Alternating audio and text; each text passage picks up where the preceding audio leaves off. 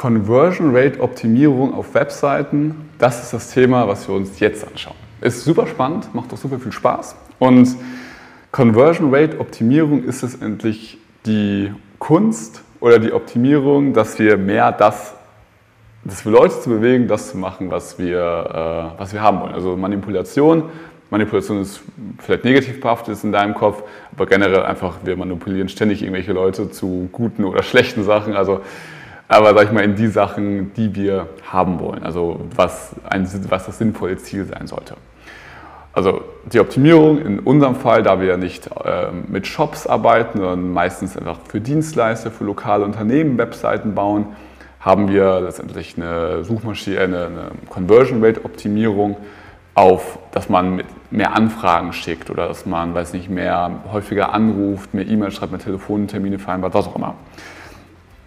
Und das Wichtigste zum Thema Conversion-Optimierung, sag ich mal, das drüberliegende Prinzip ist, wir wollen auch da wieder auf den Menschen optimieren und nicht auf die, auf die Suchmaschine oder auf, die, auf irgendwelche technischen Details, wie es bei SEO ja auch der Fall ist. Da wollen wir auch auf den Menschen optimieren. Wir wollen darauf optimieren, dass die Person abgeholt wird, also unser Traumkunden, unser Traumkunde abgeholt wird und, sag ich mal, ja, eine Entscheidung treffen kann. Zum Beispiel mit dem Handwerker, der dein Kunde ist, einen Termin zu vereinbaren. Das Wichtigste dabei ist, dass wir aufs Kundenfeedback hören. Was sagen, also es gibt natürlich immer Leute, die sich beschweren, es gibt immer Leute, die, sich, ähm, die irgendwelche Sachen gut finden. Das ist ganz wichtig, was sagen unsere Traumkunden? Finden, verstehen unsere Traumkunden das, was wir machen oder auf der Webseite kommunizieren? Haben die Fragen, haben die Ängste, haben die Probleme, wo sie sagen, ich weiß nicht, wenn ich da jetzt irgendwie auf Termin vereinbaren klicke, werde ich dann irgendwie, äh, kostet das was oder muss ich dann irgendwie da verpflichten, was zahlen, was passiert dann? Ich habe einfach Angst vor. Der. Also was sagen deine Traumkunden oder die Traumkunden deines Kunden wiederum in Kundenprojekten? Das ist so das rüberliegende Credo. Wenn wir da Feedback sammeln, wenn wir da irgendwie Informationen bekommen dazu, dann können wir das einbauen und die Seite somit verbessern. Ich sage dir jetzt hier ein paar Core-Prinzipien, so ein paar psychologische Grundeigenschaften, wo wir sagen, die sind einfach sinnvoll zu beachten. Denn neben diesem, lass uns den Kunden so gut wie möglich verstehen, gibt es auch die, den Ansatz, wie denken wir Menschen eigentlich? Auf welcher Basis treffen wir Entscheidungen? Und äh, wir treffen Entscheidungen, weil andere für uns die Entscheidung getroffen haben. Sag ich mal, wenn, wenn andere, wenn du damals, als wir noch irgendwie, ähm, weiß ich, äh, in der in Afrika gelebt haben, also unsere Ur-Ur-Urahnen und äh, weiß nicht, irgendwie ums Überleben gekämpft haben. Ähm, keine Ahnung, haben wir, wenn, wenn es dann eine sichere Raststätte gab, so, da andere schon geschlafen haben und uns einfach zu dieser Gruppe gesellt haben, haben wir gesagt, gut, die haben da überlebt in dieser Höhle, so in ihrer neuen Behausung. Wenn ich da auch hingehe, habe ich eine Chance, das auch zu schaffen, weil der Social Proof ist ja da, die Leute sind ja da schon. Das heißt, wir haben ganz viele Sachen, ganz viele Urinstinkte so gesehen ähm, nach Sicher Sicherheitsbedürfnis, dass, äh, dass wir irgendwie das machen, was andere machen und so weiter und so fort, die wir jetzt hier mit einfließen lassen. Und wir haben auch zwei verschiedene Denkweisen. Das eine ist intuitiv, wenn jemand irgendwie Feuer ruft oder um Hilfe ruft, wägen wir jetzt nicht irgendwie pro, contra ab hier und da, sondern wir rennen da einfach hin oder wir helfen da einfach.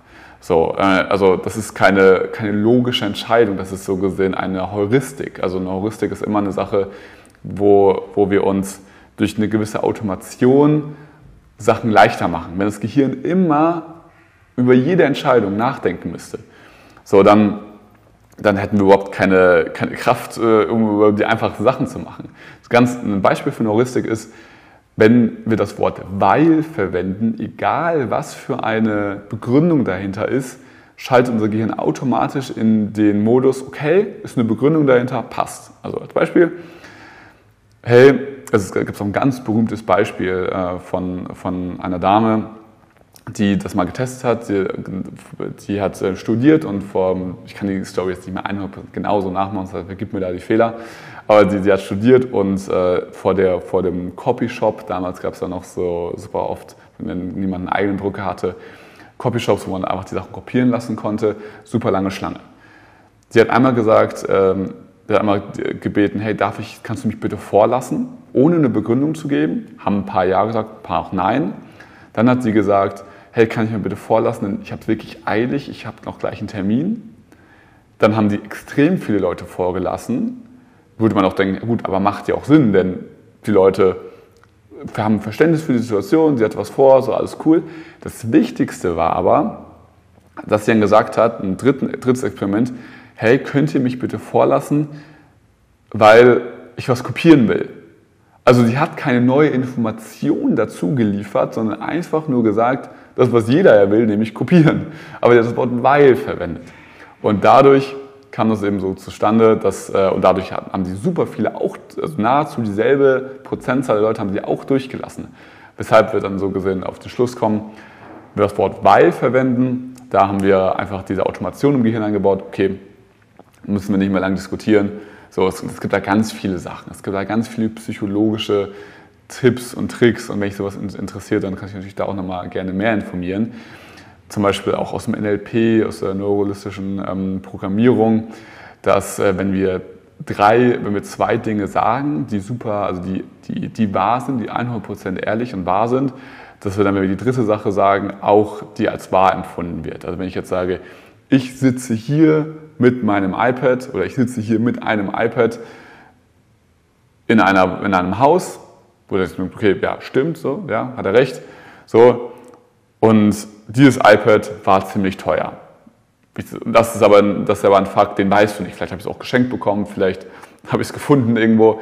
So, aber du glaubst mir das, weil ich davor zwei Sachen gesagt habe, die sind. Also es gibt unzählige von diesen Beispielen. Lass uns aber auch da wieder auf die 20% fokussieren, die 80% der Ergebnisse ausmachen. Was da wichtig ist, also es gibt einmal jetzt die Texte, wie wir die Texte darstellen und wie wir generell ein paar Elemente bauen. Lass uns mal mit den Texten anfangen. Texte können Vorteile oder Eigenschaften beschreiben. Ich kann jetzt hier irgendwie sagen, das ist ein blaues iPad. Das wäre eine Eigenschaft. Ich könnte aber, oder beziehungsweise das ist ein iPad mit einem, ich weiß es gar nicht, A14 oder 15 ähm, Apple-Prozessor. Das wäre einfach eine Eigenschaft.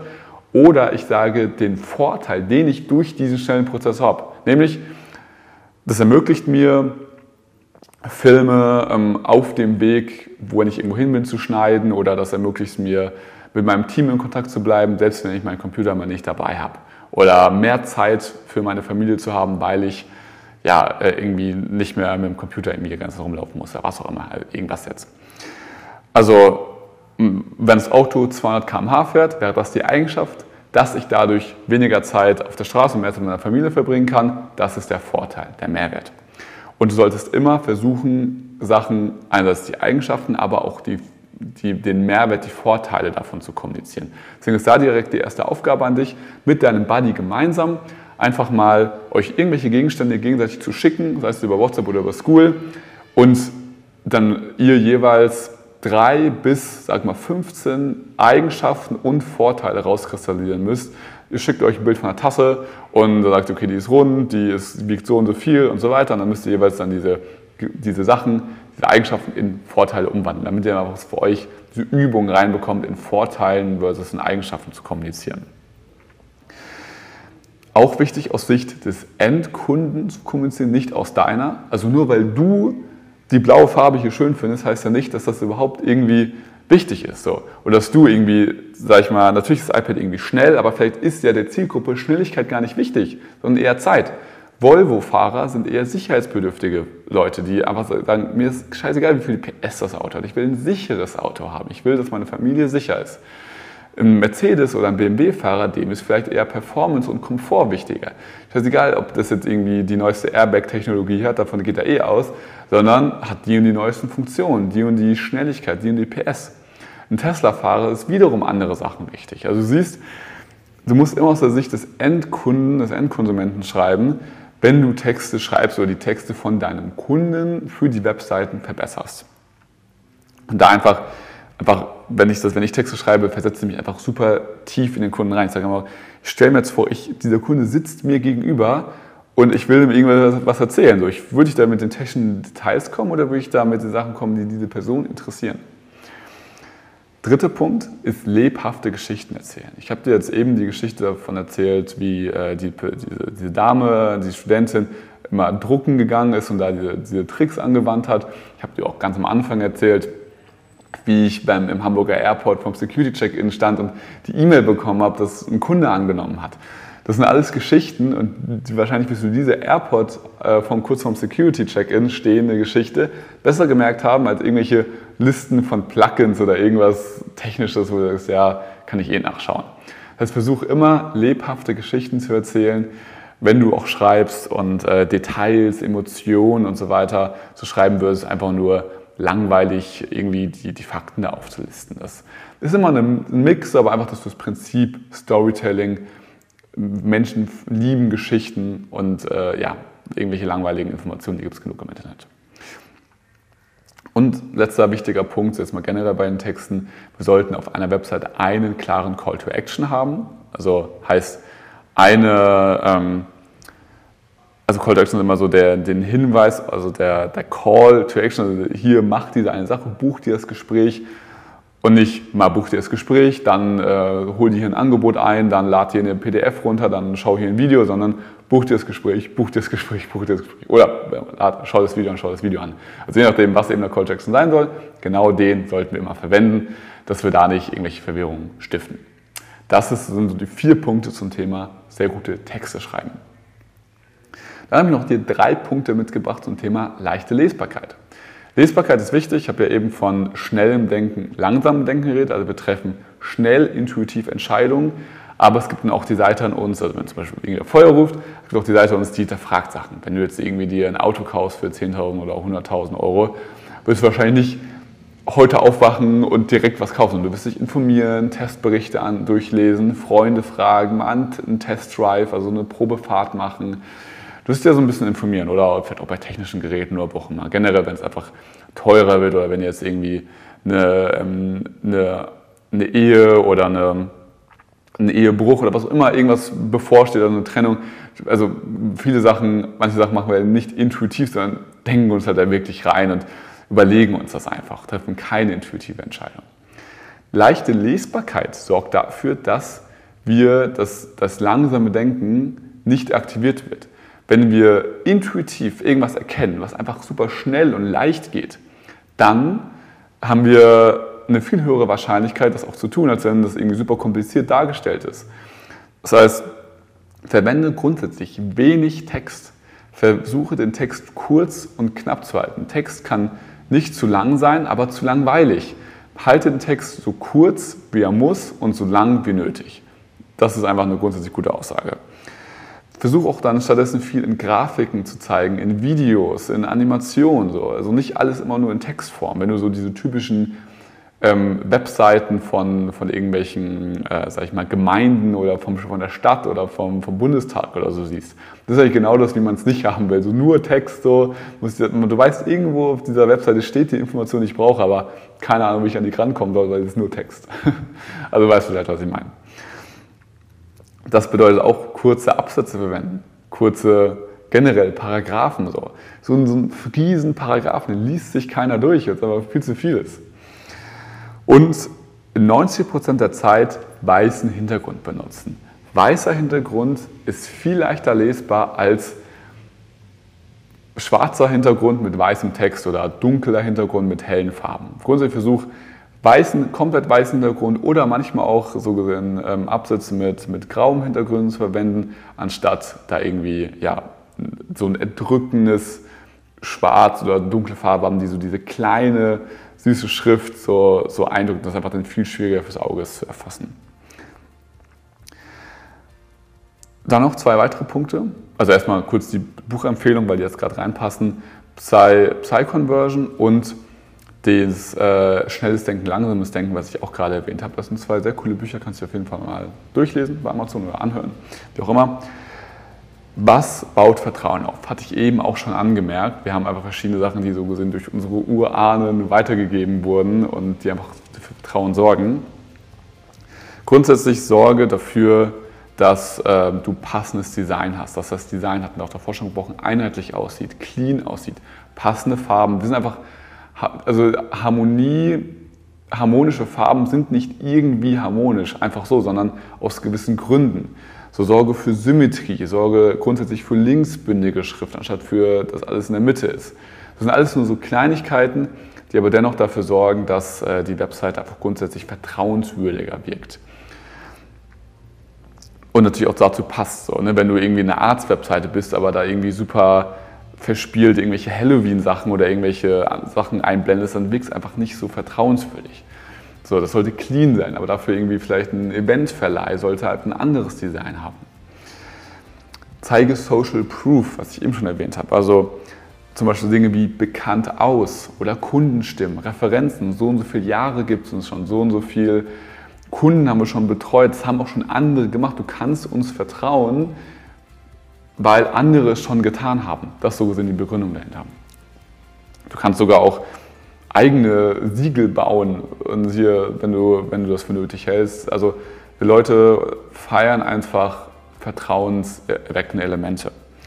Generell kannst du versuchen, Risiko zu nehmen und Garantien zu geben. Also wenn du zum Beispiel auch die, die Webseite oder die Landingpage von der Freelancer Masterclass anschaust. So, wir haben da ähm, das Risiko genommen. Hey, probier uns einfach mal aus. So, nicht investiere 10.000, 100.000 Euro und guck und hoff, dass es funktioniert, sondern probier uns einfach mal aus. So, also Garantien nehmen, Angst, äh, Garantien geben, Angst nehmen generell. Was passiert, wenn ich jetzt hier klicke? So, also was sind die nächsten Schritte? Unklarheiten entfernen, können man grundsätzlich sagen. Also werde ich dann irgendwie direkt abgerechnet, wenn du zum Beispiel mal den Amazon-Verkaufsprozess dir anschaust. Steht immer ganz klar, hier weiter zur Bestellübersicht und nicht weiter zur Kasse, weil für manche denken, Kasse ist das dann irgendwie muss ich dann schon bezahlen? Wäre ich dann schon, wird dann schon irgendwas abgezogen? Oder wie, was, was geht hier ab? Auch wenn du zum Beispiel auf der Apple-Webseite bist. Die ist jetzt nicht so super, super rein auf Conversion Rate-Elemente, sondern auch viel einfach auf Design, aber trotzdem, da steht immer ganz klar beschrieben, was ist der konkret nächste Schritt. Und ganz wichtig, Persönlichkeiten und Menschen zeigen. Wir Menschen feiern es einfach, andere Menschen zu sehen. So. Äh, wir, es ist einfach viel schöner, wenn uns ein, ein Mensch in einem Video begrüßt oder ein Bild oder das Bild vom Team da ist, wenn wir auch Persönlichkeiten zeigen und nicht irgendwelche Stockfotos, wo vielleicht auch Personen drauf sind, aber es so allgemein aussieht und ja, das also so kalt und ja, einfach nicht, nicht menschlich aussieht. So. Das sind so die Grundprinzipien. Und wenn du die wenn du da immer nach jedem Kundenprojekt, auch während du Texte schreibst, wenn Kunden dir Texte liefern, immer durchgehst, das ist ein Vorteil, ist eine Eigenschaft. So einfach jede, überall immer einen Checkmark dran setzt, dann bist du da auf jeden Fall super gut unterwegs und wirst sehr viel bessere Texte schreiben und sehr viel schönere Conversion Rate, stärkere Webseiten schreiben, als wenn du es nicht machen würdest. In diesem Sinne viel Spaß bei der Umsetzung in diesem Thema. Bis dahin, dein Alex.